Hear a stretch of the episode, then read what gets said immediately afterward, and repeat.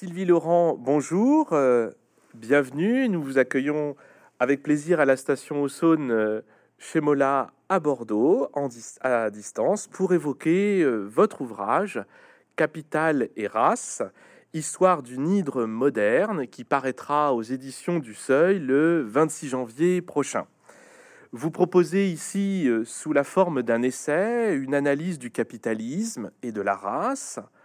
de la découverte de l'Amérique en 1492 jusqu'à la domination du monde par les États-Unis après 1945 et jusqu'à nos jours, vous euh, retracez comment la race est devenue inséparable du capitalisme, de son essor, de son développement tout au long de l'histoire du XVIe siècle à nos jours. Au rythme de cette évolution de l'Europe depuis le XVIe siècle, vous écrivez une histoire dans laquelle la race trouve une place essentielle. Cependant, pour permettre au lecteur de rentrer plus rapidement dans ce débat, qui est un débat complexe, qui donne lieu à de très nombreuses publications, est-ce que vous pourriez euh, tout simplement nous redéfinir le sens que vous donnez au mot race et le sens auquel il faut le comprendre entre le XVIe siècle et aujourd'hui? Alors vous commencez, merci de votre invitation déjà, je suis ravie de, pouvoir vous parler de ce, livre. Euh, sans doute le mot race est-il euh, la chose la plus polémique et la plus euh, compliquée à saisir dans l'ensemble de, mon travail? Et pour autant j'ai voulu simplifier d'une certaine façon quelque chose de très mystique qui entoure cette notion de race qui semble tellement difficile de rendre intelligible euh, en, montrant à quel point elle est en réalité, à l'image du capitalisme, une institution. C'est-à-dire qu'il s'est agi pour euh, euh, les Européens de conceptualiser l'humanité comme finalement appartenant à deux grandes catégories euh, la catégorie des Européens et de leurs euh, descendants dans les différentes excroissances de l'Europe euh, aux quatre coins du monde, qui avaient un droit à posséder la terre et à leur souveraineté d'eux-mêmes, et d'autres populations qui, par nature, par le sens de l'histoire et l'assignation que le système d'exploitation et d'appropriation des terres et des hommes qui le système qui s'était imposé, assigne à ces populations euh, une condition historique immuable euh, d'infériorité et d'absence de droit à cette même souveraineté de leur corps et à leur possibilité d'habiter la terre au même titre que les autres. Et donc, ça, semble quelque chose euh, finalement de, très abstrait, euh, mais cela a signifié qu'à chaque étape de l'histoire, lorsque l'expansion, le développement, mhm. l'épanouissement de l'Europe à travers le monde s'est faite, elle s'est faite dans la rencontre avec des peuples qui auraient pu avoir un droit tout aussi légitime à habiter le monde selon les, les, traditions, les cultures, euh, les présences qui étaient les, les leurs, pardon, et que ce droit a été euh, jugé incompatible avec euh, l'expression de la puissance, de la liberté, de la capacité à croître et à prospérer de l'Europe. Voilà. C'est donc, c'est donc cette institution humaine qui est très rapidement devenue euh, ce que je nomme à un moment dans le livre une infrastructure du capitalisme, c'est-à-dire cette modalité d'organisation sociale qui établit une différenciation dans la capacité légitime des hommes à occuper la terre. Alors, si on se risquait à, une forme d'Uchronie ou de, dystopie. Pensez-vous que si au XVIe siècle, ce n'était pas les Européens qui avaient dominé le, monde,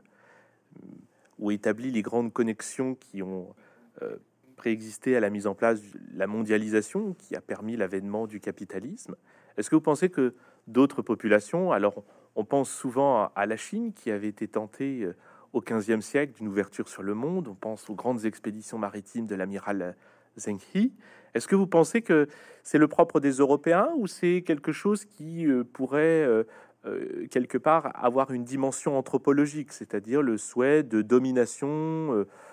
d'un homme sur un autre, ici les blancs, mais l'homme occidental, on va dire. Est-ce que vous pensez que d'autres auraient pu y aspirer, ou vous pensez que c'est vraiment structurellement quelque chose qui est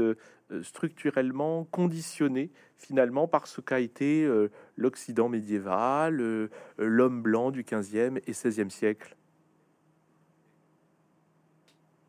Question Alors, La question que, vous posez, euh, oui, mais elle est très utile parce que j'entends bien que l'une des questions qu'on va naturellement me poser, c'est euh, alors c'est ça, c'est le méchant européen qui racialise, mais quid des autres? Et c'est là que l'histoire est, pour moi un recours beaucoup plus, euh, beaucoup plus riche que la théorie économique. Je mmh. m'arrime au capitalisme. Alors vous savez qu'il y a beaucoup de conversations sur n'y a-t-il eu que le capitalisme occidental tel qu'il s'est développé dans l'espace euro-atlantique euh, du 16e au début du 19e siècle, n'y a-t-il pas eu d'autres formes de capitalisme alors, il y a surtout beaucoup de livres qui disent pourquoi ça n'a pas été la Chine, en effet, qui a connu cet essor capitaliste.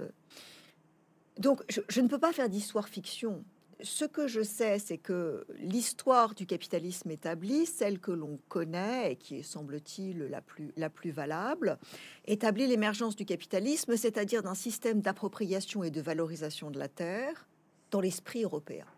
Max Weber. Euh, Tout à fait. Jusqu'à Marx. Hein, euh, les historiens les plus récents sur la grande divergence, sur voilà toute, l'histoire du capitalisme fait vraiment de l'Europe un creuset, mais pas l'Europe uniquement en au sens du, de, cette petite péninsule excroissance de l'Asie, mais l'Europe dans sa conquête des Indes orientales et des Indes occidentales. Autrement dit, est-ce que si la Chine avait connu un essor du capitalisme qui avait induit un même rapport à la nature et à la nécessité de mettre au travail l'ensemble de la création et de ces créatures Est-ce qu'ils auraient à ce moment-là eu cette même relation sociale au monde qui induisit la race? Je ne le sais pas. Ce que je sais en tant qu'historienne, c'est que le capitalisme occidental a émergé en Europe à la fin du Moyen Âge et qu'il s'est développé sur un principe de valorisation du monde qui a imposé la conquête et le pillage des Amériques, et que cette conquête et ce pillage des Amériques a rendu inévitable là ce que Marx a appelé l'extermination dans les mines mmh. des Amérindiens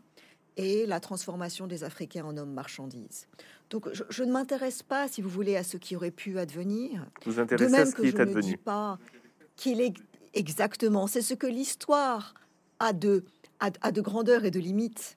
C'est que euh, l'histoire euh, établit des événements sur le long terme, des régularités peut-être, des structures. Je, mhm. prétends qu'il y a une structure du capitalisme qui se nomme la race. Je n'établis pas de loi. Néanmoins, pour répondre à votre question et peut-être aller un peu plus loin, il est euh, intéressant sans doute que la Chine contemporaine, dans son sa modalité tellement particulière de capitalisme d'État, dont euh, les médias font grand cas ces derniers temps, coïncide avec une racialisation d'une violence extrême de ces populations musulmanes et que euh, déjà de nombreux ouvrages sont parus sur ce que les Ouïghours constituent comme autre racial au sein, euh, au sein de la majorité Han et que peut-être n'y a-t-il là que coïncidence fortuite. Tout à fait, une sorte de comparaison qui appellerait euh, sans doute euh, d'autres études. Votre ouvrage est, donc euh, un livre à thèse, au sens où vous défendez et démontrez une idée, une analyse que vous développez sur plusieurs chapitres. Pourriez-vous un petit peu revenir sur votre propre cheminement intellectuel? Vous êtes historienne, américaniste à Sciences Po, vous avez étudié ce qu'on appellerait les petits blancs, enfin les, blancs en Amérique qui euh, craignent, euh, redoutent le déclassement. Et euh, finalement, est-ce que qu'est-ce qui, quel est le lien entre votre, vos travaux précédents, finalement, entre cette étude des Blancs qui risquent le déclassement, qui sont craintifs, inquiets pour leur avenir, et une étude dans laquelle, aujourd'hui, vous démontrez que euh, la conception et la notion même de race est structurellement inscrite dans l'ordre colonial et capitaliste. est-ce que vous pourriez établir une sorte de filiation intellectuelle, une réflexion, une quels sont les liens qui vous ont suggéré finalement d'aller rechercher de ce côté-là les liens entre race et capital? En réalité, ça a toujours été le, fil d'Ariane de mon travail. Euh, ce n'est pas exactement sur les petits blancs qui craignent le déclassement que j'ai ancré une grande partie de mon travail depuis ma, depuis ma thèse de doctorat et mon premier livre euh, qui s'appelait la, pauvre, la pauvreté, euh, Poor White Trash, la pauvreté odieuse du blanc américain. Il s'agissait pour moi, à partir de ce travail initial, hein, mon premier livre paru au seuil il y a déjà plusieurs années, euh, de montrer la manière dont le statut social d'une partie de la population blanche aux États-Unis qui n'avait pas euh, réussi à atteindre le niveau de sécurité matérielle qui lui permettait la dignité dans l'espace social, comment cette minorité avait été construite par, euh, disons, la bourgeoisie blanche, comme une forme de population indigne, une population de parias dont le traitement symbolique était euh, euh, de l'ordre de l'humiliation raciale. Et que ce mot pour white trash était euh, une espèce d'insulte et d'assignation à une catégorie d'infériorité qui pouvait être par analogie pensée comme, euh, comme une forme de racialisation, euh, avec cette idée dans le raisonnement euh, que l'on retrouvait chez de nombreux écrivains, qu'ils étaient finalement à peine mieux que les Noirs dans euh, l'imaginaire de la suprématie blanche américaine. Et donc il y avait une espèce de réaction chez euh, euh, beaucoup de blancs très pauvres qui craignaient à tout prix ce stigmate d'être appelé le blanc odieux, le blanc ordure, le poor white trash, consistant à se démarquer à toute force de la population noire par un, par racisme négrophobe et ensuite par une, hostilité euh, viscérale vis-à-vis des populations hispaniques et, et, des juifs, en, en, en, se distinguant par ce racisme-là pour prouver son quartier de blancheur d'une certaine façon.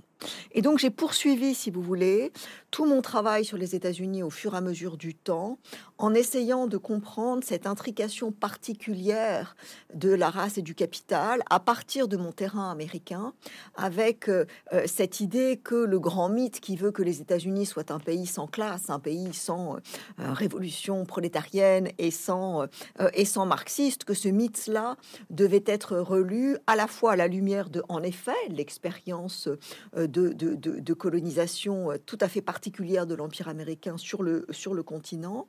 et en même temps en comprenant qu'il avait en réalité euh, existé des, des, des, radicalités sociales aux États-Unis mmh. euh, qui avaient parfaitement compris la, la, double dynamique de la race et du capital. Et d'ailleurs, parmi mes grands travaux de recherche, il y a eu plusieurs livres écrits sur Martin Luther King, mmh. dont, dont, dont, dont, je suis l'une des, l'une des biographes, et euh, j'ai publié aux États-Unis un, livre sur cette partie tardive de la vie de Martin Luther King, lors de laquelle il organise entre 1967 et 68 une campagne des pauvres qui est en effet une espèce de, projet, euh, alors utopique à, bien des égards, visant à rassembler euh, les, les, les, damnés de la terre, amérindiens, blancs des Appalaches, noirs bien sûr, femmes sous allocation euh, stigmatisées par l'administration dans une même grande marche à Washington où ils occuperaient euh, sur le mall de Washington devant les, grandes institutions du pouvoir, ils occuperaient la place et euh, ils resteraient là pour réclamer dignité, reconnaissance et redistribution sociale dans un mélange de, socialisme démocratique, euh, de, euh, de nationalisme, euh, tant pour les, militants de, l'identité portoricaine ou hispanique qui sont là et qui veulent vraiment que l'identité chicano soit reconnue comme telle, les pauvres blancs des Appalaches qui veulent que leur culture de pauvres blancs soit reconnue, les militants du Black Power qui sont là aussi et qui montrent que finalement, il existe quelque chose comme une possible conversation entre l'universalité de la revendication sociale et l'universalité de euh, la demande pour la dignité, fut-elle déclinée en différents petits mmh particularismes qui sont également respectable. Donc Martin Luther King est assassiné hein, quelques semaines à, peine avant le lancement de cette campagne, mais qui a lieu. Et là, on trouve en, en, lecture croisée avec ce que Martin Luther King écrivait, une conscience absolument limpide des intrications, des entremêlements et de ce que j'appelle dans le livre le nouage entre mmh. race et capitale. Et donc c'est avec une certaine stupéfaction et une certaine surprise que j'ai vu émerger il y a quelques années en France une espèce de, très grande crispation binaire dans le débat euh, sur race et classe, comme si les deux étaient mutuellement exclusifs l'un de l'autre. Euh, aux États-Unis, on a entendu aussi, si vous voulez, l'espèce de, lieu commun selon laquelle, eh bien, finalement, euh, la pensée ultra-réactionnaire à la Trump aurait émergé parce que la gauche aurait été incapable de penser la question de classe toute dévolue qu'elle aurait été à penser mmh la question des minorités. Et cette espèce de, de, ratiocination extrêmement, euh, euh, extrêmement fausse de la réalité de l'histoire et du débat m'a semblé étonnante venant d'une tradition radicale noire américaine et aussi d'une pensée amérindienne dans lesquelles ces questions n'ont jamais été aussi petitement racornies. Donc, euh, donc cette plongée dans l'histoire, euh, vous dites c'est un livre à thèse, certainement, mais c'est un livre, euh, c'est un livre d'histoire, c'est-à-dire que la théorie critique est là, la pensée critique du capitalisme est là, mais je propose avant tout de relire ce qui est sous nos yeux. Je n'invente rien en parlant de la conquête de Christophe Colomb et de, sa mise en esclavage des Amérindiens, du pillage des Amériques. Je n'invente rien en reprenant les textes d'Adam Smith. Euh, je m'inscris dans la foulée de Marx, mais sans euh, euh, me limiter à ce qui a été ensuite un marxisme dogmatique. Donc en réalité, cette histoire, elle est là je ne la réinterprète pas avec des lunettes nouvelles. Je propose juste que dans la longue durée, du 16e à aujourd'hui, euh, je, voilà, je propose de s'embarquer sur un autre voyage qui rappelle à chaque fois, telle une petite lanterne, que race et capitale ont toujours été de concert dans cette histoire. Tout à fait. Et on peut dire que hum, je pense que l'un des, apports de, de, votre ouvrage, c'est que si l'histoire du capital et du capitalisme euh, a déjà été largement faite, a déjà été largement écrite, a déjà été largement développée, celle de la race demeure encore en partie à historiciser et vous contribuez ainsi euh, euh, à offrir une lecture de, la race, mais en historicisant euh, la notion elle-même euh, dans, dans, dans, ses développements. Et finalement, vous nous invitez à, à, à prolonger, à prolonger qu'est-ce qui, ce qui serait une sorte d'écriture de l'histoire de la race, en fait, qui euh, longtemps a été un petit peu limitée, euh, il faut le bien le dire, au début du XVIIIe siècle, et vous remontez en amont pour expliquer qu'il y a des fils sous-jacents euh, dès Christophe Colomb, finalement, dès la découverte de l'Amérique et l'installation d'un de l'ordre colonial dans l'Amérique, finalement, il y a cette question de, de, la race qui, qui, qui apparaît et qu'on avait, à laquelle on avait peut-être sans doute pas prêté euh, suffisamment euh, d'attention. Et c'est une question essentielle que vous développez, puisque c'est finalement tout sur un temps long, près de quatre siècles, que vous évoquez euh, vous-même l'histoire de la race. Dans, dans votre ouvrage, vous expliquez dans une formule très intéressante comment le, le capitalocène supplante l'anthropocène. Alors cette question est intéressante puisque c'est aussi établir le lien entre le capitalisme et l'environnement. Et vous expliquez que le capitalisme, l'environnement et la race sont aussi euh, liés. Mais est-ce que vous pourriez nous, nous rappeler un petit peu, euh, selon vous, ce qui lie le capitalisme euh, à l'environnement, quand vous évoquez notamment les formes de prédation, cette domination du monde et de la terre, cette appropriation de la nature, la criminalisation de, de certains ouvrages, de certaines pratiques? Est-ce que vous pouvez nous en dire un peu plus pour expliquer cette formule d'un capitalocène qui supplante l'anthropocène. Alors, je, n'écris pas cette phrase. Euh, je, cite la, pertinence du concept d'anthropocène, qui n'est pas du tout, qui n'est pas tout, De, moi. Je cite. Euh, euh, voilà, je, je, me réfère d'ailleurs beaucoup aux, travaux de, Jason Moore. Ce qui est assez intéressant, pardon, j'y viens, mais je, voudrais vous donner une petite préhistoire avant d'arriver à cette, à cette question-là. Euh, vous avez dit juste avant euh, que l'on a tendance à penser euh, la naissance de la pensée raciale, euh, de, la, de, la racialisation dans une façon formalisée au XVIIIe siècle. Vous avez parfaitement raison. Cette grande taxonomie que l'on fait commencer avec Buffon et Linné. Mhm. Et on, on, a peine à penser qu'il a existé des formes de, de principe racial ou d'ordonnancement social selon quelque chose qui serait, qui serait une norme raciale avant que certains scientifiques naturalistes, dans leur, euh, dans leur bureau parisien, n'établissent des tableaux avec des mhm. entrées, des sorties, des hiérarchies, des pyramides peut-être. De la même façon, il ne vous aura pas échappé que lorsque l'on parle de capitalisme, exactement de la même façon, les histoires du capitalisme que vous évoquiez, elles débutent à la fin du XVIIIe siècle. Mhm. C'est-à-dire machine à vapeur, Grande-Bretagne, peut-être fin 18e, on commence à en voir certains prémices, mais enfin c'est essentiellement le début du, 18e, et l'on peine à penser ce qui s'est passé avant. Or, lors des, des grands apports de la pensée critique de ces dernières années, ce sont les historiens de l'environnement qui l'ont apporté. Les historiens de l'environnement nous ont aidés à penser un rapport nouveau, une historicité nouvelle au capitalisme bien sûr, Brodel, Wallerstein et bien d'autres penseurs euh, avaient euh, euh, montré les, racines médiévales et modernes du capitalisme. Mais dans, dans le rapport pratique, concret, empirique de ce que le capitalisme a fait à la biosphère, les penseurs de l'environnement nous ont éclairés sur ce qu'il advient à partir du moment où la conquête du monde et la mise au travail de la Terre débutent. Et elle débute avec l'âge moderne et certainement lorsque, avec la conquête du monde, le principe de ce qu'Aristote nommait la crématistique, mhm. cette idée que l'épanouissement passe par l'acquisition sans limite des richesses et la valorisation qui n'a pour fin qu'elle-même de la terre, lorsque la conquête des Amériques donne un territoire à ce principe, quelque chose se passe. Cela ne veut pas dire que c'est l'événement qui crée tout, qu'il n'y a rien avant. Mais ce qui se joue à ce moment-là,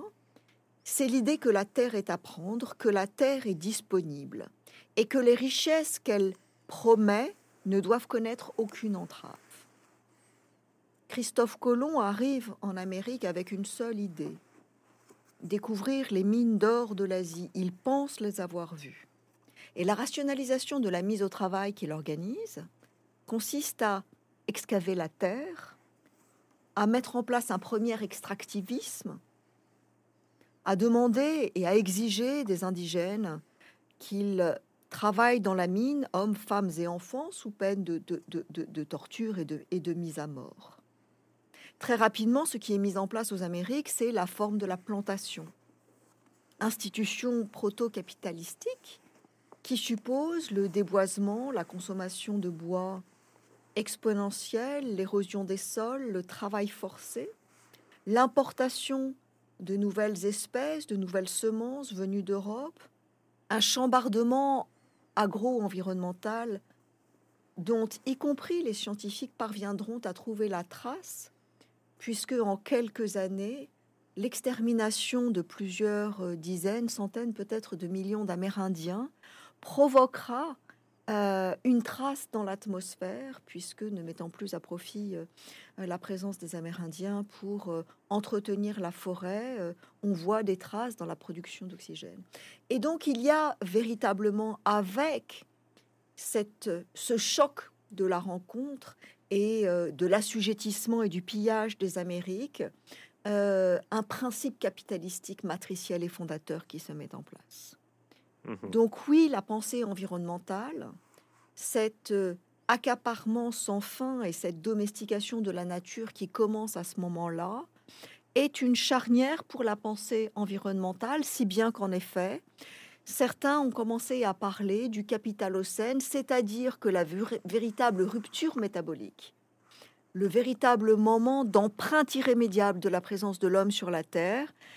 ça n'est pas comme on l'a pensé souvent à partir de 1945, c'est avec 1492. Cette notion est contestée, elle est disputée, et c'est pour ça qu'elle est tellement passionnante, parce qu'elle nous, nous impose de penser un, nouvel, un nouveau régime d'historicité. Mais ce que j'apporte moi aussi, c'est de dire, eh bien, peut-être que l'on peut pousser un peu plus loin le raisonnement. Si avec 1492, ce qui se joue, c'est la vertu et le droit illimité de l'homme à domestiquer la terre, à s'en emparer et de composer avec l'idée que cette nature est à son service, eh bien, si les indigènes qui s'y trouvent résistent et qu'ils sont naturellement mis du côté de l'ordre de la nature et non pas de l'ordre de ceux qui ont le droit de mettre au travail la terre, ce qui s'engage là, c'est une distinction fondamentale entre deux régimes d'humanité. Et mhm. si pour mettre au travail la, terre, il faut que les Africains soient importés pour être la marchandise humaine qui permette la production de valeur et de richesses, qui reproduira d'autres richesses, eh bien avec le capital océan, il y a fatalement une euh, hiérarchisation de l'humanité qui se met en place, l'une étant au service de l'autre. Et il se trouve que cela coïncide dans l'histoire de la pensée anthropologique avec le premier questionnement sur l'origine de l'humanité. Le grand monogénisme biblique est mhm. remis en cause lorsque Colomb puis Vespucci comprennent que les Amérindiens ne sont pas des descendants d'Européens. Peut-être ne sont-ils même pas des fils de Noé. Et donc l'idée selon laquelle il pourrait exister une catégorie de l'humanité qui n'est pas ni de Japheth, ni de Cham, ni de Sem, mais qu'il y aurait euh, peut-être des créatures sur Terre qui ne viendraient pas de la création, mais qui seraient nées sur Terre. Ce serait donc quelque chose comme des monstres et des barbares. Euh, cette conversation commence avec 1492. Donc il y a coïncidence entre la première réflexion sur l'origine de l'homme et sur peut-être son origine mystérieuse et pas tout à fait unique, et euh, la relégation du côté de la nature de ces êtres qui euh, ne sont dans aucun cadastre biblique. Voilà. Déjà, race et capitale se joue. Tout à fait, parce que dans ce lien entre hum, race et capitale, on, le voit bien dès 1492 et, et, vous le montrez bien, il y a aussi euh, la question de la représentation du monde, de l'humanité, et donc une question euh, religieuse, c'est-à-dire euh, la manière dont la, religion permettait à Christophe Colomb et à ses successeurs de, de concevoir finalement l'humanité et, son origine finalement et l'inscrire dans un ordre qui est celui de l'histoire qui était la leur, celle, celle de leur époque. D'où d'ailleurs vous évoquez ensuite euh, vous-même dans les chapitres 3 à 6, vous repassez quelque part un petit peu en revue tous les éléments qui ont euh, prolongé cette association du capital et de la race. Euh, vous évoquez bien sûr la plantation, le système de la plantation. Le, vous avez ensuite dans un, chapitre sur l'académie, c'est-à-dire finalement le monde des idées, comment les idées ont cherché à trouver, les penseurs ont, tenté euh, finalement euh, euh, de donner une explication à l'humanité, à la place de chacun dans cette humanité, avant de vous intéresser dans un chapitre tout à fait passionnant sur la multinationale, où là c'est véritablement une véritable histoire du, capitalisme avant le XVIIIe siècle, avec c'est la question de ces compagnies privées, du mercantilisme et du passage du mercantilisme au libéralisme, et, enfin du, du, du contrat colonial. Vous en arrivez très légitimement à, a évoqué cette euh, figure tout aussi passionnante qu'intrigante, qui est celle euh, de la figure de Robinson Crusoe, qui apparaît comme essentielle, puisque Robinson Crusoe, euh, sous la plume de Daniel Defoe, qui était lui-même, hein, rappelons-le, versé dans les débats du temps, une sorte de pamphlétaire, libelliste, qui a été mêlé au, au débat qui se déroulait alors au Parlement de, de Londres, à Westminster, sur faut-il faire la guerre contre Louis XIV, faut-il combattre en Amérique, faut-il, etc., a inventé cette figure de Robinson Crusoe que, que vous revisitez que vous revisitez pour nous montrer comment finalement l'histoire de Robinson elle-même, cette euh, histoire euh, euh, d'un naufragé sur une île, quelque part refonde le capitalisme, quelque part il le recrée à lui-même, et en ce sens on peut dire en vous suivant que Robinson Crusoe, sous la plume de Daniel Defoe, est aussi le révélateur de l'histoire du capitalisme tel que eux-mêmes en avaient euh, eux-mêmes conscience. Alors je vous propose de revenir un petit peu sur cette figure de Robinson Crusoe qui vous a beaucoup, euh, qui vous a beaucoup intéressé, qui donne lieu à de très très belles pages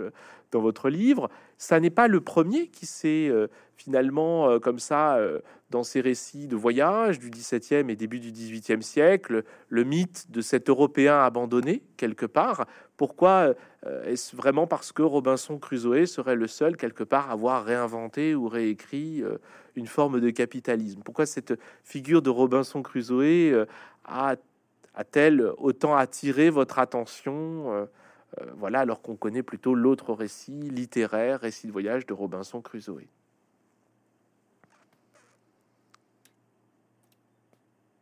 Si l'on a beaucoup discuté de ce qu'est le capitalisme, et d'ailleurs je note que vous m'avez demandé de définir la race, mais non pas le capitalisme, parce que l'on pense que l'on sait ce que c'est. Pourtant, euh, c'est une, une, notion extrêmement, extrêmement débattue, mais je vous, je vous sais gré de ne pas savoir euh, euh, mise en question le fait que le capitalisme pouvait commencer dès le euh, dès, l'époque moderne parce que c'est nous sommes notre grille de lecture est en général très prisonnière euh, de la version disons marxiste racorni ou libérale qui le fait advenir comme nous l'avons dit précédemment au, au, 19e siècle. Mais cette pensée du capitalisme elle est importante pour moi dans sa dimension littéraire parce que il y a dans le capitalisme quelque chose de l'ordre de l'imaginaire, de la, de la fiction, et pour aller très vite dans le cœur de sujet, une dimension de ce que Marx a appelé la Robinsonade. Hmm. La Robinsonade, pour moi, c'est vraiment le, le, mot-clé, et je voulais que la littérature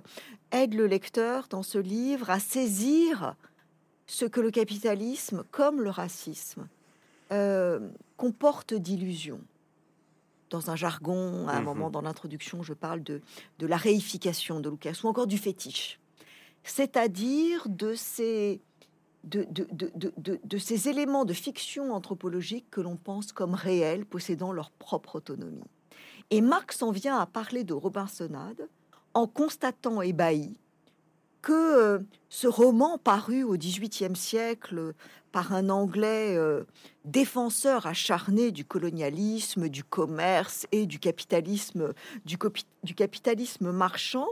publie la fable euh, inspirée de faits réels d'un navigateur qui, à la suite d'une avarie et du naufrage de son bateau, trouve refuge sur une île qu'il pense abandonner, sur lequel il recrée un monde. Il constate à quel point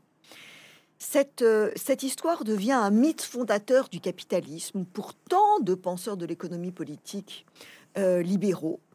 qui y voient l'allégorie formidable de la naissance du capitalisme. Voilà un homme, un Anglais éduqué, qui, parce qu'il euh, se retrouve seul,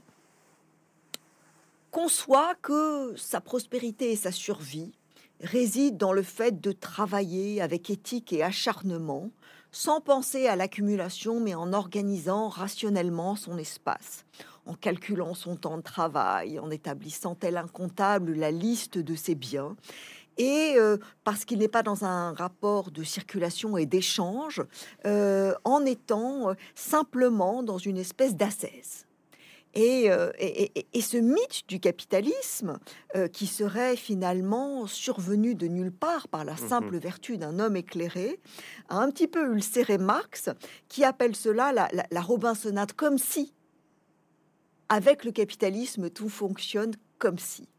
Et je reprends ce mythe de, de, Robinson Crusoe parce que dans toute notre histoire littéraire, il est en effet un grand mythe fondateur. Alors on l'a appelé le mythe fondateur de la modernité, le premier roman moderne, parce que c'est l'individualisme, c'est la pensée de l'esprit émancipé euh, qui ne compte que sur lui-même. C'est l'idée aussi d'une rédemption. Il est intéressant que Robinson Crusoe est un puritain et qui euh, rejoue lorsqu'il arrive sur son île euh, finalement le grand contrat établi avec Dieu qui mhm. lui donne une deuxième chance, celui d'oublier euh, son mauvais comportement d'avant et l'on découvre que Robinson Crusoe, avant d'arriver sur son île, avait été un planteur esclavagiste en Amérique, qu'il avait voulu accumuler des richesses, qu'il était consumé par l'idée de produire toujours plus avec ses amis portugais, et que finalement, une fois sur son, sur son île, il comprend que la véritable richesse n'est ailleurs, elle serait dans la soutenabilité des ressources. Et, ce, grand, ce grand mythe moderne, il a été à la fois euh, très finement percé à jour par Marx, et en même temps, il y a une dimension essentielle de ce roman que Marx ne perçoit pas, que beaucoup d'apologues de cette œuvre ne perçoivent pas, qui est que Robinson Crusoe arrive sur une île qui n'est pas vide, qu'il ne la travaille pas seul, que c'est un Anglais qui établit sur son île, qu'il le dit lui-même, sa plantation, qu'il y a des indigènes, qu'il réduit ces indigènes en pensant qu'ils sont des cannibales à l'état d'ennemis et qu'il les extermine, que l'un d'entre eux s'échappe et qu'il en fait un esclave, et que tout ce travail extraordinaire de rationalisation de la production que euh, Robinson Crusoe euh, réalise sur son île elle consiste aussi à euh, exterminer les indigènes et à mettre l'un d'entre eux à son service, qui, s'appelle Vendredi. Et que euh, euh, il, a fallu des penseurs venus des marges des empires européens pour rappeler que Vendredi était un indigène exploité, que tout ce qui se passe sur cette île, c'est l'établissement d'une colonie faite de violence, de domination et de domestication de la terre, que les animaux y sont soumis, que la terre est mise au travail, que les indigènes sont euh, constitués comme des halogènes à réduire, et que à la fin, Crusoe, le colon qui est sauvé, repart euh, vers d'autres aventures commerciales et mercantiles en laissant tout ce petit monde derrière lui. On ne sait pas ce qu'il advient de vendredi. Et que cet effacement de la réalité euh, euh, capitaliste et coloniale de l'expérience de Robinson en dit long sur cette Robinsonade. Et pourtant, c'est le grand livre qui montre ce qui se joue à la fin du XVIIIe, c'est-à-dire le passage d'un capitalisme mercantile euh, qui accuse Espagnols et Portugais de mal se comporter là où les Anglais se comporteraient bien, et ça introduit, ça, ça, permet au lecteur d'avancer vers la suite du récit, puisqu'une autre partie importante de ce que je montre, c'est que les défenseurs du capitalisme et les praticiens du capitalisme n'ont eu de cesse, conscients qu'ils étaient de la réalité impériale et coloniale de, de, de la structure sociale inhérente au capitalisme, de se dédouaner de proposer eux aussi un récit de rédemption du capitalisme, comme Robinson Crusoe, en disant oui, c'est vrai, le capitalisme a été colonialiste et esclavagiste. Oui, il est vrai que l'appropriation infinie des ressources de la terre a supposé que des hommes de nature soient euh, maintenus dans les fers. Mais ça, c'était avant. Ça, c'était les Espagnols et les Portugais en Amérique latine. Ils ont été horribles. Mais désormais, nous avons le capitalisme rationnel et libéral. Nous sommes sur le modèle de la Grande-Bretagne. Nous n'asservissons pas. Nous sommes dans une colonisation éclairée. Et donc, euh, on voit avec Robinson Crusoe que ces Anglais, qui deviendront les, les parangons du bon capitalisme, sont en réalité pas moins que les Espagnols et les Portugais, dans une logique de, de, capitalisme colonial, fatalement racial, tel que bien sûr euh, les Indiens, les Africains du Sud et les indigènes et les Noirs des Amériques ne cesseront de le rappeler. Tout à fait, d'autant plus que on voit bien dans, ces chapitres que, vous développez, que ce soit au moment des compagnies privées ou de Robinson Crusoe, fondamentalement, euh, le capitalisme est lié, vous le rappelez, euh, cela a déjà été démontré, mais vous le, montrez pour rappeler combien euh, cette représentation entre ce qui seraient les bons capitalistes, les Anglais, et les mauvais capitalistes, pour faire court, les Espagnols et les Portugais, ne tient pas la route, tout simplement dans la mesure où l'esclavage, l'esclavage est inscrit au cœur de la logique capitaliste euh, dès ses débuts, des, colons, et que l'esclavage est euh, la réduction d'hommes sous la domination d'autres hommes dans, selon des modalités variées, l'encomienda dans l'Amérique espagnole, les filatures de coton en Amérique. Fondamentalement, l'esclavage est encore au cœur de cette écriture de l'histoire du capitalisme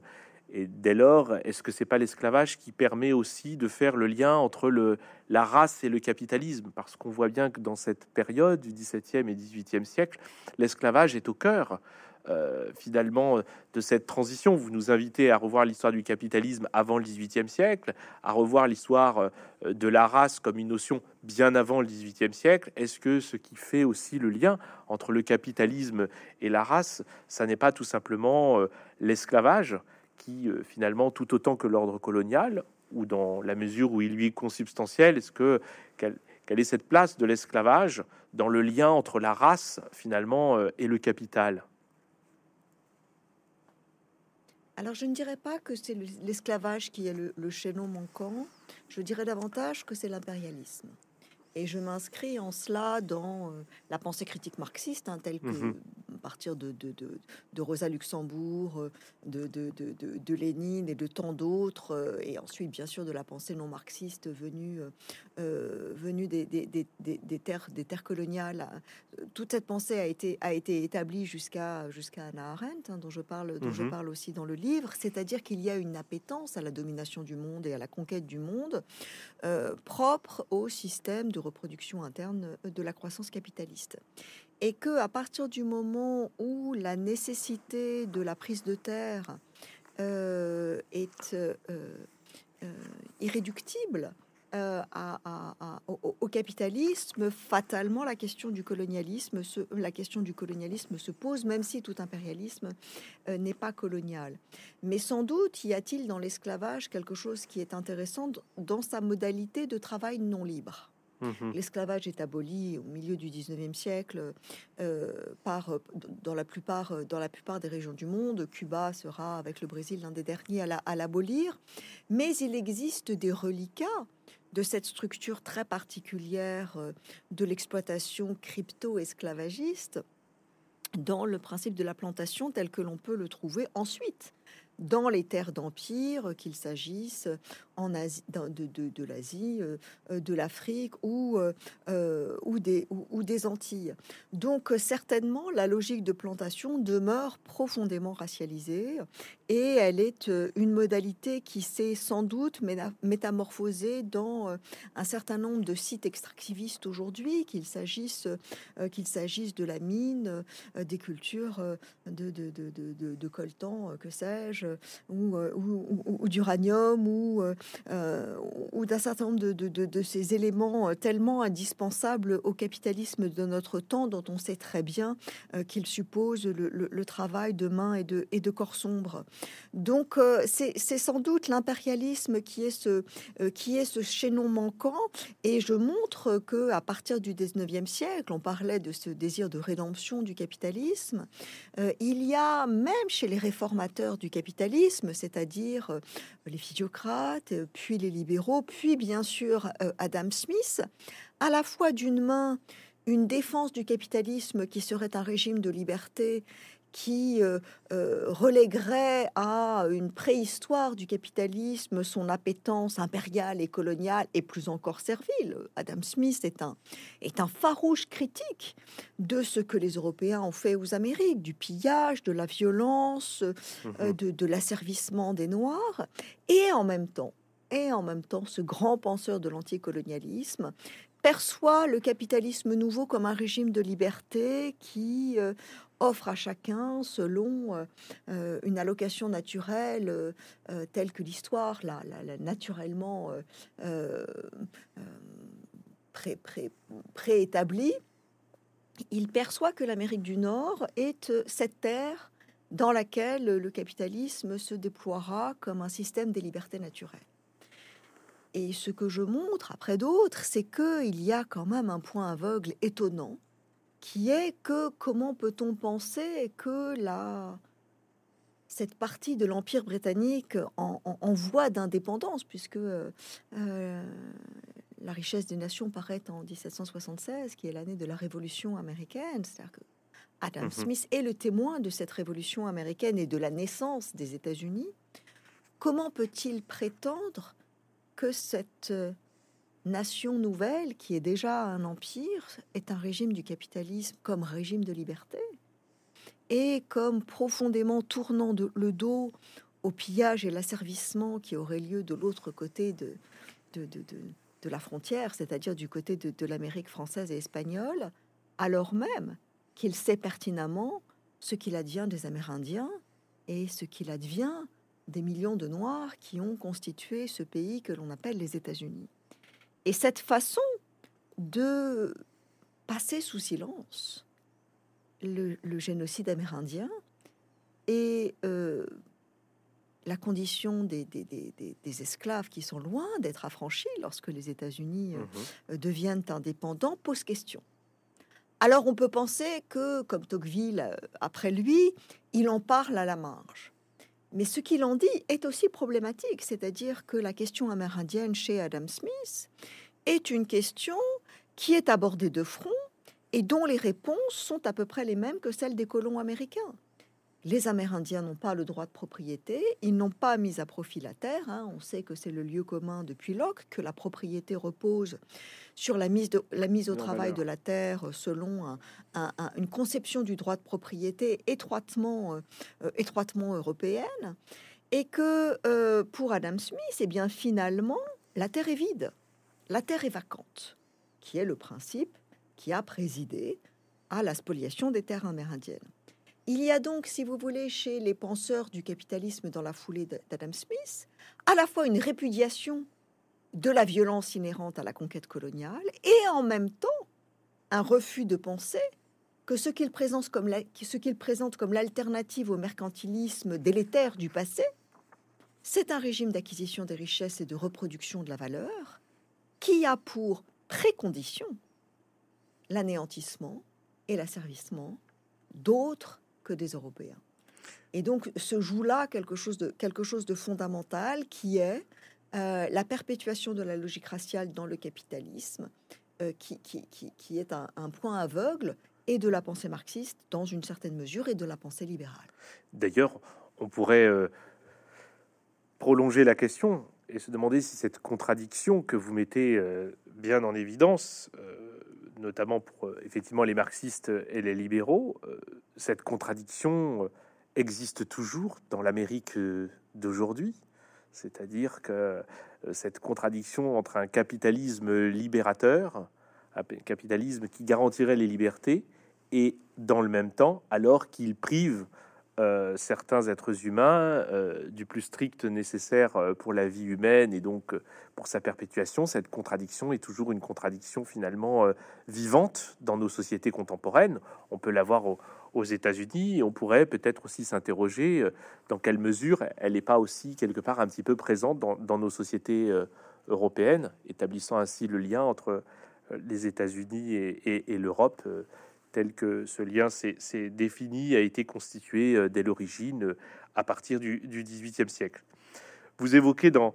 dans, dans deux derniers chapitres qui sont euh, passionnants, notamment la, la- la- une question qui, lorsque le lecteur vous suit du XVIe siècle au XXe siècle, on suit cette émergence du capitalisme, on suit euh, ce lien indéfectible à la question de la race, et vous revenez très logiquement après le 19e siècle, notamment sur euh, le 20e siècle, sur euh, la place du judaïsme, finalement dans ce lien consubstantiel entre la race et, le, et, le capitalisme. Euh, vous avez de très très belles pages sur euh, euh, finalement euh, Anna Arendt, qui est aussi quelque part un petit peu dans la contradiction que vous veniez euh, d'évoquer. C'est finalement euh, une philosophe libérale qui a euh, euh, euh, sans doute le plus dénoncé et vu quelque part les points aveugles du capitalisme, reprenant en cela elle est effectivement la fidèle héritière de certains libéraux du 19e siècle qui euh, ont pu être euh, anticolonialistes. Est-ce que euh, vous pouvez nous en dire un peu plus finalement de, de, de- de Hannah Arendt et de cette place du, du- du judaïsme au, au cœur du lien entre race et capital? Alors, ce n'est pas tant la question du judaïsme que je traite que de la question de l'antisémitisme. L'antisémitisme. Parce que euh, il était évident pour moi que la, question de la, la question de la race incluait la question de la singularité de l'antisémitisme et de la et de mhm. la question juive il a été souvent très difficile dans l'histoire de la pensée raciale euh, d'articuler la question de, du racisme entendu comme négrophobie, islamophobie, euh, disons une partie de l'héritage colonial, et la question de l'antisémitisme que d'aucuns euh, territorialisent d'une certaine façon dans les entrailles de l'Europe médiévale et sans et sans doute antique. J'ai voulu vraiment, à partir de la question du capitalisme, montrer la façon dont fondamentalement c'est une même matrice qui les nourrit. Euh, l'un des grands lieux communs de la pensée antisémite consiste à faire du juif la figure du capitalisme. Mmh Or, cette association possède une longue histoire. Et cette longue histoire, étonnamment, le dis-je avec un peu d'ironie, nous ramène à 1492. Oui. 1492, l'année où Christophe Colomb part pour euh, sa conquête de ce qu'il pense être l'Asie et qui deviendra l'envahissement euh, de l'Amérique. C'est l'année où l'Espagne expulse, expulse ses juifs, euh, euh, commence à persécuter les morts. On est aussi dans une reconquête des royaumes musulmans qui nourrit hein, une, une, une, forme de, de, de, de barbarisation de l'autre musulman et se met en place en Espagne à partir de ce moment-là l'idée que, eh bien, finalement, il existe quelque chose d'irréductible et d'inconvertible chez le musulman et le juif, consistant à dire que même s'ils sont convertis de force, et Dieu sait que ça a été le cas, c'est le cas de le dire, euh, chez pour, pour, des centaines de milliers de, juifs d'Espagne qui n'ont pas pu euh, euh, qui n'ont pas pu quitter le territoire, et bien même convertis, même devenus chrétiens, ils sont toujours toujours suspects d'une altérité irréductible parce que dans leur sang, il y aurait quelque chose euh, du, du, du, du, de la pensée hébraïque qui, qui, qui, qui glisserait comme ça dans leurs veines. Et cette forme première d'antisémitisme n'est pas, n'est pas concomitante de la conquête des Amériques de façon, de façon mhm. anodine, me semble-t-il. Et donc la manière dont, euh, à partir de cette vision euh, médiévale euh, du, du, juif comme l'usurier, c'est-à-dire celui qui fait le, le travail vil de l'argent, qui prête l'argent mais à des fins spoliatrices, le capitalisme s'est développé avec d'emblée la figure du juif comme celui qui incarnait le mauvais capitalisme. Le mhm. capitalisme prédateur plus que prédateur, celui qui incarne le vice, celui mhm. qui est euh, euh, euh, dans la figure de, dans, la, dans la vision de Judas, celui qui permet aux autres capitalismes de dormir tranquille. Ce que je montre, c'est que en réalité, on sait très bien que ce mythe euh, du, juif usurier a permis de masquer que la, très grande majorité des banquiers et des prêteurs d'argent, des prêteurs à gages ensuite, étaient, des chrétiens, principalement des Lombards, des Italiens, que la grande banque européenne du Moyen Âge, elle se trouve à Venise ou à, euh, Gênes, et que euh, si Christophe Colomb est un Génois, ça ça n'est pas un hasard, et que les structures de l'antisémitisme étaient profondes, alliant en effet l'ancien judaïsme chrétien a cette idée que la, la, bourgeoisie naissante, se cherchant une légitimité, en vient à